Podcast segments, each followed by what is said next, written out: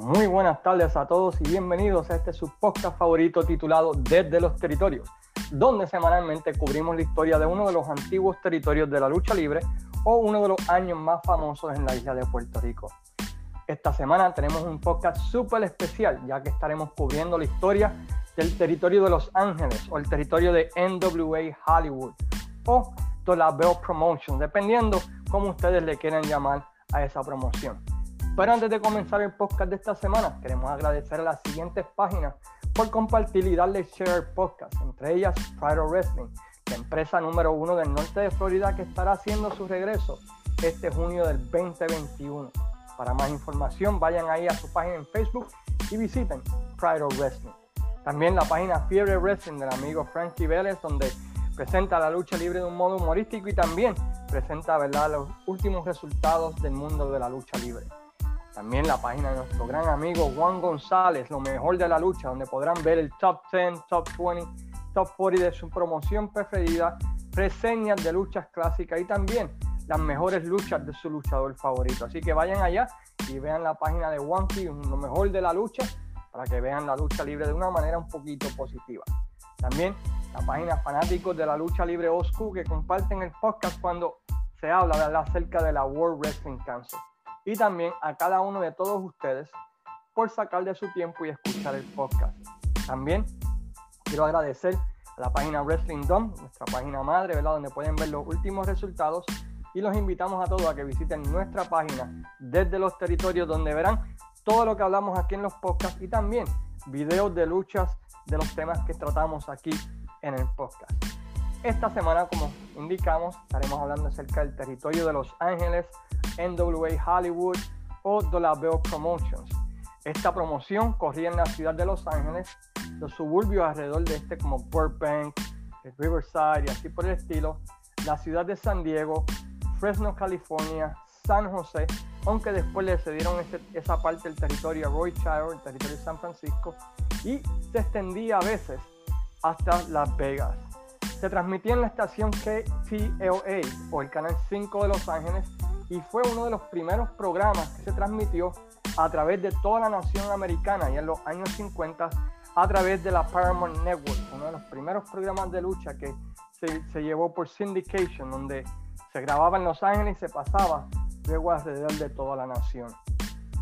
Entre los luchadores que participaron de esta empresa en un momento u otro, pues tenemos a dos boricuas, Pedro Morales, uh, Víctor Rivera, también tenemos a Chris Adams, Freddy Brassi, Dino Bravo, The Destroyer, uh, José Estrada, Terry Funk, Chavo Guerrero Sr., uh, Jim Labeo, Don Leo Jonathan, Mio Máscara, Rey Mendoza, Pedro este, Roddy Piper, Dennis Stamp, Black Goldman, Sicón Negro y muchas otras estrellas de la lucha libre, Berkay Wright, John Tolos, que tuvo uno de los feudos más famosos entre muchas de las personas que lucharon para esta promoción en un tiempo u otro.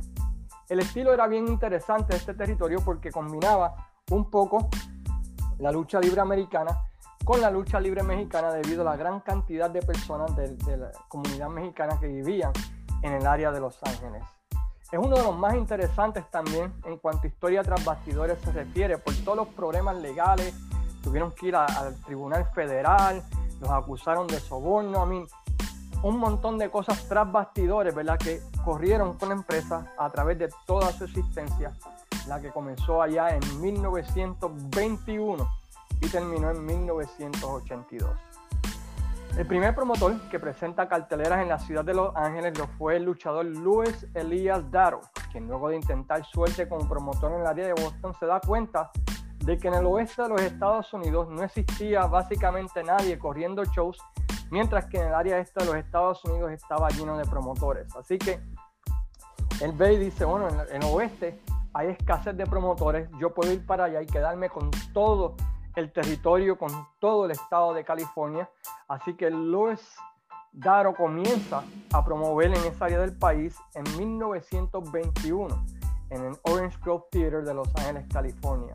Y estuvo básicamente sin competencia hasta el año 1925, cuando comienza la Primera Guerra por el territorio de Los Ángeles. Durante ese año, Darrow firma un contrato de exclusividad con el, estadio más nuevo y el estadio más grande que se podía presentar lucha libre en ese tiempo, que era el Olympic Auditorium. Y con eso pues se puede decir que ese era su fuerte, que él tenía el Olympic Auditorium. Es como decir, Vince tenía un contrato exclusivo con Madison Square Garden. Así que eso lo hacía a él más fuerte porque todas las demás empresas que vinieran tenían que correr en otras arenas que no eran tan impresionantes como esta. Y la percepción era, si tú corres en el Olympic Auditorium, como si corres en el Madison Square Garden, pues tú tienes que ser lo más grande. Pero anyway, en 1925 Kenneth Dex y John De Palma abren sus propias empresas en Los Ángeles para competir contra Daro, una guerra que continuó por los próximos cuatro años hasta que Daro sale triunfador cuando logra la que el campeón mundial de la NWA visite y se establezca en su territorio, pagándole inclusive hasta el 10% más de lo que estaban pagándole los demás promotores.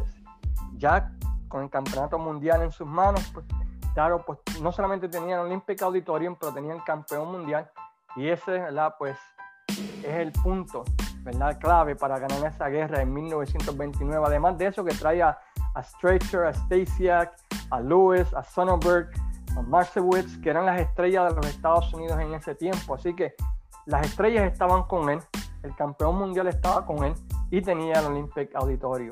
Así que esto hizo que el grupo de Daro saliera vencedor en ese tiempo. Pero como y también tenía el vaqueo de la Comisión de California y más adelante vamos a ver cómo todo esto le salió, ¿verdad? El calma, dicen, ¿no? Le salió de atrás para adelante a Daro. Pero mientras tanto, en 1929, él gana la guerra y se establece como el vencedor, el único promotor en la ciudad de Los Ángeles. Esta victoria le duró poco, ya que en 1932 aparece el sindicato de Bowser Curly, que era una serie de promotores alrededor de Estados Unidos. Pensemos como una NWA antes de que la NWA fuera formada. Y básicamente este sindicato de Bowser y Curly, pues con todo el apoyo que tenían de otros promotores, entraban a un territorio o entraban a un estado, una ciudad, y básicamente a, forma de, soborno o a forma de presión fuerte, le decían al promotor local de ese, de ese territorio, o te unes a nosotros, o nosotros vamos a competir contra ti y te vamos a sacar. Básicamente como una mafia, ¿no? Entonces, Daro, quien ya había ganado varias batallas, no acepta estos acuerdos de que o te unes a nosotros o compites contra nosotros y se va en guerra en contra del sindicato de lucha. En ese tiempo, Daro llega a un acuerdo con un promotor de este, del este de los Estados Unidos llamado Joseph Raymond Tuchmont, a quien luego conocimos como uno de los dueños originales de la World Wrestling Federation, junto con Vince McMahon padre, y comienza una guerra que dura cerca de ocho años entre ambas partes, donde ambas partes hicieron escantos en uno con el otro, donde Daro mandaba a la policía para fastidiar, el sindicato de Bowser Curly pues le, le quitaba luchadores, obligaba a luchadores a que no se presentaran, inclusive lastimaron a varios luchadores que se iban a presentar en las carteleras de Daro para enviar un mensaje a Daro de que este se tenía que, que ir, ¿verdad?, del territorio. Así que parecido a una mafia, básicamente lo que estaba ocurriendo en el área de Los Ángeles por el territorio. Finalmente, la Comisión Eléctrica de California comienza a investigar a Darrow por soborno y por toda clase de crímenes que estaban ocurriendo. La comisión encontró de California que Darrow había pagado cerca de 125 mil dólares entre 1934 y 1938 a periodistas, columnistas, agentes de, de radio, este, personalidad de la radio, para que realizaran artículos positivos de su compañía y hablaran peste de la otra compañía de Bowser Curly. No solo eso, pero la comisión encontró también que Darrow había pagado más de 75 mil dólares en dinero de ese tiempo para pagar a abogados, para pagar a jueces, para pagar a policías y fiscales, para que le hicieran otros para que le hicieran daño a otros promotores que querían competir contra él. Así que podemos ver otra vez, esto parecía mafia, ¿no? Lo que estaban haciendo allá en California, en Los Ángeles, California. La investigación también encontró que Darrow estaba extorsionando a otros promotores que querían correr en las ciudades aledañas a Los Ángeles. pidiéndole de antemano 25 mil dólares de dinero de ese tiempo para él permitir que la policía los dejara correr o funcionar como empresa. Así que podemos ver que, que Darrow básicamente era como el padrino, ¿no? Extorsión, pagándole a abogados, a jueces, a policías, a fiscales para que hicieran la vida imposible a todos los demás y se fastidiaron las otras promociones. La comisión en ese tiempo decide no quitarle todavía la licencia a Darrow, pero le da una probatoria de seis meses donde este tendría que probar que había cambiado. Al final de los seis meses esto no fue así y en 1940 la Comisión de, Lucha de California le quita la exclusividad a Darrow en el auditorio de Los Ángeles y se la da temporalmente a Nick Lutzy y a George Saayas con más de que básicamente pues ellos se quedaron con el territorio y el sindicato de Bowser Curly básicamente estaba detrás de ellos, ¿verdad? apoyándolos en ese tiempo. Darrow continúa tratando de presentar lucha libre en Los Ángeles, pero sus deudas, luego de que saliera todo esto públicamente en los periódicos y todas estas cosas, ascendieron a 70 mil dólares en deuda y Darrow no tuvo más remedio que tirar la toalla y su reinado de más de 25 años en Los Ángeles, pues se dio por terminado.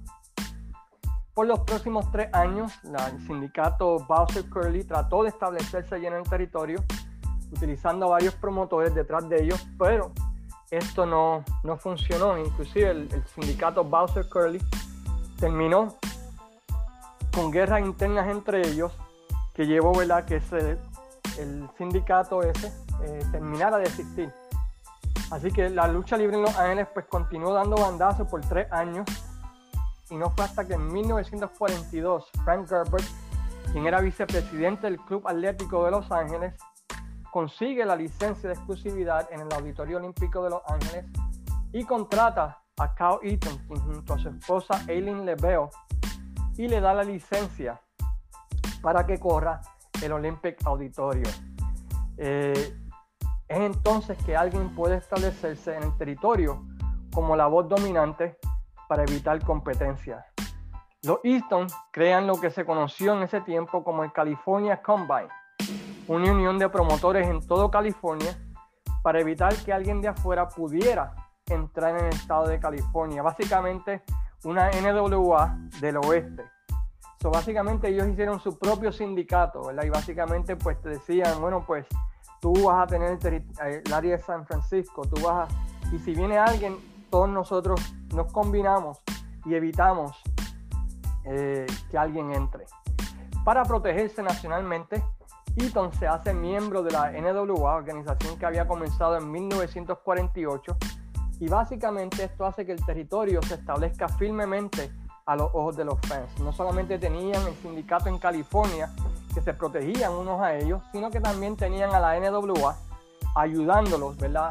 A reforzarse si alguien intentaba entrar al mercado de Los Ángeles.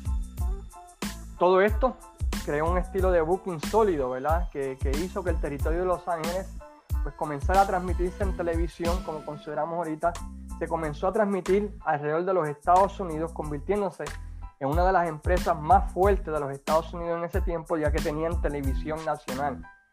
Todo esto permaneció fuerte y sólido hasta el año 1956, cuando el Departamento de Justicia lleva al California Combine o al Sindicato de California al Tribunal Federal acusándolos de monopolizar el área.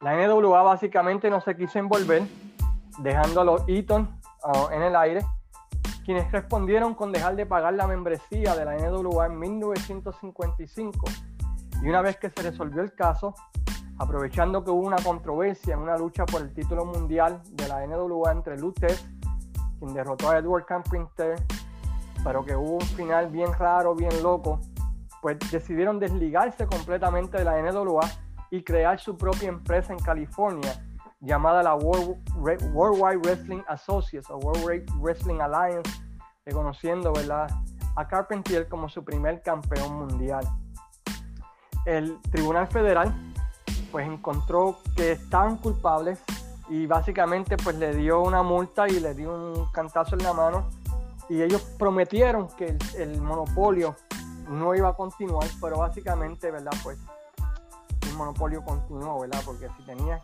querías hacer negocio en Los Ángeles, tenías que lidiar con Carl Eaton y Lebeo, la Aileen Lebeo. Rápidamente, cuando se forma la, de la WWE, ellos llegan a acuerdo con las dos empresas de Japón en aquel tiempo, el Japan Wrestling Association, también luego más tarde, ¿verdad? Con la de Baba, comenzando lo que fue la edad dorada de la promoción con leyendas como Fred Blassie, Pedro Morales, Víctor Rivera, John Tolos, The Destroyer, hicieron del Auditorio de Los Ángeles el lugar que la gente tenía que estar para ver la mejor lucha libre del mundo. El campeonato mundial fue reconocido por casi todas las partes de Estados Unidos y básicamente, ¿verdad? Porque estaban en el oeste, estaban en su propio mundo, por decirlo así. Algo interesante de este tiempo es que aunque los Eaton eran dueños, los luchadores eran como socios, me explico. En aquel tiempo luego cambió. A diferencia de otros promotores que pagaban un salario fijo en la semana, ¿verdad? Tú vas a hacer 200, tú vas a hacer 300. Él logró un acuerdo con los luchadores que estos serían pagados dependiendo en asistencia. Esto envolvía a los luchadores para que ellos mismos promocionaran los eventos y se aseguraran de que las taquillas se vendieran. Los luchadores de la WWE estaban haciendo más dinero debido a esto, al igual que el dueño. Y esto fue algo que se adoptó después en los demás territorios que vieron cómo esto funcionaba y eso mantenía a los luchadores bastante eh, contentos. Debido a las asistencias que estaban teniendo los Eaton también, debido a utilizando, ¿verdad? Que estaban cerca de Hollywood, que estaban cerca de Los Ángeles, fueron los primeros que desarrollaron el uso del circuito cerrado, una práctica que luego fue adoptada por otras promociones y que eventualmente llevó a lo que conocemos hoy en día como los pay-per-views ¿no? de lucha libre. En 1966, el patriarca de los Eaton fallece, dejando el negocio en manos de su esposa Eileen y su hijo Mike LaBelle. Y ahí es donde se empieza a cambiar el nombre de la federación y se conoce, ¿verdad? Como en vez de NWA Hollywood, like, the LaBelle Promotions. La estrella máxima de ese tiempo lo era Classic Freddy Brassi, quien como rudo estableció récord de asistencia y sus feudos contra figuras como Pedro Morales, The Destroyer, Lord James Blears, Perkai Wright, Ricky Dozan, entre otros, causaron ¿verdad? que el auditorio de Los Ángeles todas las semanas estuviese lleno.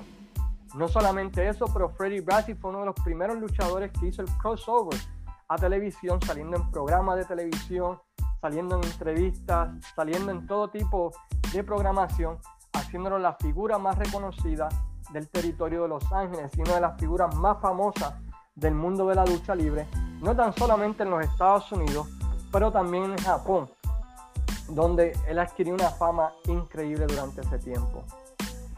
Freddy Blasi se va a Japón por un tiempo y Pedro Morales entonces carga la empresa durante los años 65 y 68, convirtiéndose en campeón mundial y aunque no tenía las asistencias que tenía Freddy Brasi, él mantuvo la asistencia ¿verdad? a un nivel que fueron exitosas en lo que llegaba Freddy Brasi de vuelta.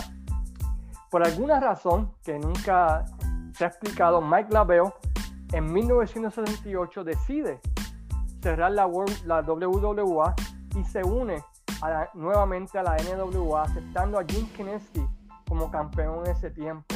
Yo estuve buscando información sobre esto y no pude encontrar una razón específica. Ellos estaban bien como la WWE y deciden por alguna razón, no sé si fue presión de la NWA, si fue presión de diferentes gente, deciden regresar a la NWA, aceptan a Jim Kinsky como campeón mundial. El título mundial nuevamente se convierte en el Campeonato de las Américas, que es el título principal de la federación, y continúan ¿verdad? con los campeonatos mundiales en pareja, que en un tiempo también tuvieron Pedro Morales y, Víctor Rivera como campeones. Freddy Brasi regresa como rudo en el 68 y rápidamente nuevamente se establece como la cara de la empresa, pero luego de un feudo, un feudo bastante exitoso con el papá de The Rock, Rocky Johnson, este es traicionado por John Tolos y ahí donde, por decirlo así, el año explota Los Ángeles, ¿verdad? Con un feudo que establece cuántos récords puede haber, récords que en algunos casos todavía permanecen hasta el día de hoy, en el año 2021. El ángulo feudo es similar a un ángulo que hemos visto nosotros en Puerto Rico. Freddy Blasi gana el premio al luchador del año en el estado de California y está recibiendo el premio en el ring. Tolos, quien era el campeón del territorio de las Américas, pensó que él merecía el título. Recuerdan, ¿verdad? Carlos Colón con, con Hércules Ayala. Y ataca a Freddy Brasi. Y en ese ataque, eh, él agarra un polvo de, de la que tenía el doctor, se le echa en el ojo a Brasi, supuestamente dejándolo ciego y rompiendo el trofeo en la cara de Freddy Brasi. En realidad, Brasi iba a tener cirugía en la rodilla, así que tenían que explicar su razón de ausencia. Por los próximos tres meses se vendió la historia de que si Brasi podía recuperar su visión o no, de que si podía luchar, de que si podía regresar y así por el estilo. Y todos los, ¿verdad? Pues todas las semanas celebrando de que había retirado a ese gran Freddy Brasi, de que él era el verdadero rudo del territorio. Y finalmente, Freddy Brasi regresa y ataca a John Tolos en una lucha, llevando a que Freddy Brasi, y este es otro ángulo que repitieron en la WWF luego, fuera esposado, ¿verdad? Estilo Stone Cold Steve Austin, y tuviese que ser llevado, ¿verdad? arrestado por toda la parte y Freddy Brasi peleando con los policías que lo tenían arrestado y así por el estilo. Y esto pues creó una gran ¿verdad? Este, interés en lo que fue esa lucha de regreso entre Freddy Brasi contra John Toros. El feudo explotó, casas llenas en todos lados. Finalmente se celebró una lucha el agosto 27 de 1971 entre ambos en el Rose Bowl de California. Un récord que hasta el día de hoy existe en Los Ángeles, California y nadie, ni la WWE, ni la WCW, ni la NWA, nadie, pero nadie ha podido romper. 25.847 fanáticos pagaron para un gate de 142.158.50 centavos de dinero de aquel tiempo. ¿Cuánto equivaldría eso? Bueno, básicamente a casi un millón de dólares en dinero de hoy. Así que pueden ver el exitazo de este feudo. El feudo Blasi Tolos continuó por varios meses más, pero después de esto el territorio, por decirlo así, se fue abajo. En parte debido a que era más de lo mismo. Era, se estaban repitiendo los mismos feudos, se estaban repitiendo las mismas luchas. Los luchadores que entraban y salían pues no tenían el apío. El booking estaba al garete, por decirlo así. Eh, inclusive trajeron luchadores como el monstruo de Frankenstein, un luchador vestido como Frankenstein que luchaba. Y todo esto, poco a poco hizo que el territorio, pues, eh, empezara a decaer. Pero gracias a Dios, aparece la figura de Roddy Piper, quien final de 75, principio de 76, se convierte en el villano más grande que tiene la federación de Mike and Jean LaBelle's NWA Hollywood. Él durante todo este tiempo él utiliza ¿verdad? lo que es el ángulo de insultar a los hispanos. Básicamente lo que hizo en Puerto Rico, llamando pigs a los puertorriqueños, pues básicamente él lo hizo ¿verdad? Con, eh, con los mexicanos del área, llamándolos llamándolos tortilleros, llamándolos de todo. Y comienza un feudo ¿verdad? con Chavo Guerrero Jr. y con su papá Gori Guerrero, quien era el booking en ese tiempo.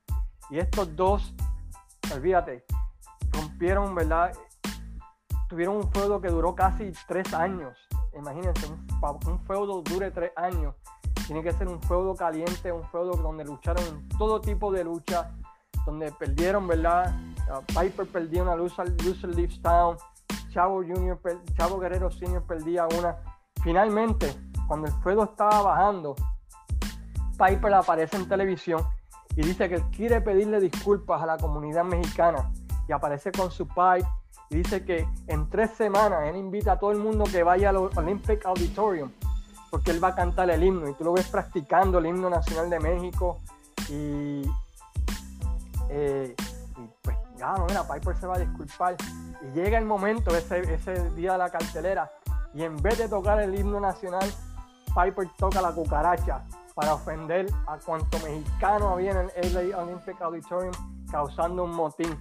Y eso, ¿verdad? Pues calentó más aún ese feudo entre Chavo Guerrero Sr. y Roddy Piper. No solamente eso, pero debido a que Piper era tremendo en las promos durante ese tiempo, pues él manejó a un grupo de luchadores, entre ellos, ¿verdad? podemos decir que se encontró Johnny Roth, eh, de Puerto Rico, luchando como el chic durante ese tiempo. Finalmente, Piper, eh, en, a finales, al, final, al principio de 79, abandona California cuando pierde finalmente una lucha, ¿verdad? Del perdedor se tenía que ir del territorio contra Chavo Guerrero Sr., donde, ¿verdad? Pues básicamente, pues Piper perdió y abandona el territorio para adquirir más fama, ¿verdad? En el resto del territorio, cuando se fue con Don Owens allá a Portland. Luego de eso, pues Chavo Guerrero Sr. continuó por el próximo año como figura principal, pero nuevamente, eh, con excepción de la, del feudo de Chavo Guerrero Sr. contra la pareja de Black Gorman y Goliath por los títulos de América en pareja, pues el territorio pues empezó a decaer siguió decayendo y decayendo hasta que finalmente en 1982 eh, la Bell Family tira la toalla en el cierre de temporada con una cartelera en diciembre 26 del año 1982. Luego de eso, pues el territorio de Los Ángeles está muerto y en 1983 la World Wrestling Federation comienza a transmitir, ¿verdad? Lo que se quedan con el LA Auditorium y comienzan a transmitir y ese es uno de los primeros lugares donde Vince McMahon este, comienza su expansión nacional ya que no había un territorio fijo en el territorio de Los Ángeles, ya que la Bell Promotions eh, había terminado de existir. ¿Qué puedo recomendar del territorio? Bueno, pues si lo pueden encontrar en YouTube, vean todo lo que tengas relacionado y vamos a estar poniendo en la página varias de estas cosas. El feudo entre Glassy versus Tolos, el feudo de Piper versus Chavo Guerrero Sr., es tremendo feudo, uno de los mejores feudos que van a ver especialmente de esa época. Lamentablemente hay muy poco de eso, pero lo que hay es muy muy bueno y recomiendo que lo vean. También recomiendo si pueden encontrar luchas de Black Gorman y Goliath como pareja, eran tremenda pareja en ese territorio de Los Ángeles, como campeón de las Américas, establecieron toda clase de récords. Así que el territorio de las Américas, ¿verdad? Pues, eh, el territorio de Los Ángeles es un territorio bien interesante, como le digo. Eh, el estilo, pues, era más enfocado a los latinos, usaban mucho, ¿verdad? Los ángulos nacionalistas, pero en un territorio bastante interesante. Lamentablemente, pues, a pesar de que tenían a Los Ángeles, que es el segundo mercado más grande de los Estados Unidos, no pudieron establecerse y correr, ¿verdad? A pesar de todo lo que tenían a principios de los 80. Fuera de eso, pues no hay mucho que se pueda decir de este territorio de Los Ángeles. Simplemente, pues, un territorio, ¿verdad? Pues que tuvo dos feudos súper clásicos. Todos Blasi, Chavo Senior contra Roddy Piper. Fuera de eso, pues bien hit and miss, ¿verdad? Tiene sus cosas buenas, pero son más las cosas malas, incluyendo, ¿verdad? Ese monstruo Frankenstein. Si encuentro el video, lo voy a poner en la página desde los territorios para que ustedes puedan ver ese, desastre, ¿verdad? Que fue ese, gimmick del Frankenstein durante ese tiempo de los 70 en el Olympic Auditorium. Con esto terminamos nuestra mirada a la historia general del territorio de Los Ángeles. Oh, antes de terminar, quiero darle las gracias a todos aquellos que se comunicaron con este servidor, agradeciendo, ¿verdad? O que les gustó el podcast acerca de la historia de, de Puerto Rico de los años 50 al 80 como indiqué, era una historia general. Ya luego más tarde vamos a estar entrando en lo que fueron los mejores feudos de los 70, feudos de los 80, 81, 82, ya con Luis Gómez este, en, en los otros podcasts subsiguientes. Pero quería simplemente dar una historia general. Esperamos la semana que viene que el trabajo, tanto de Luis Gómez como de este servidor, servidor esté más tranquilo para de esa manera poder este, hacer el, el año 1992 de la Capitol, pero como pasó esta semana el trabajo nos tiene hasta el cuello a ambos, así que le pedimos disculpas por eso. Fuera de eso, los invitamos a que continúen dándole like a la página de los territorios, que continúen dándole share podcast y con eso en mente pues se despide este servidor Cayman diciéndole a todos, sayonara amigos.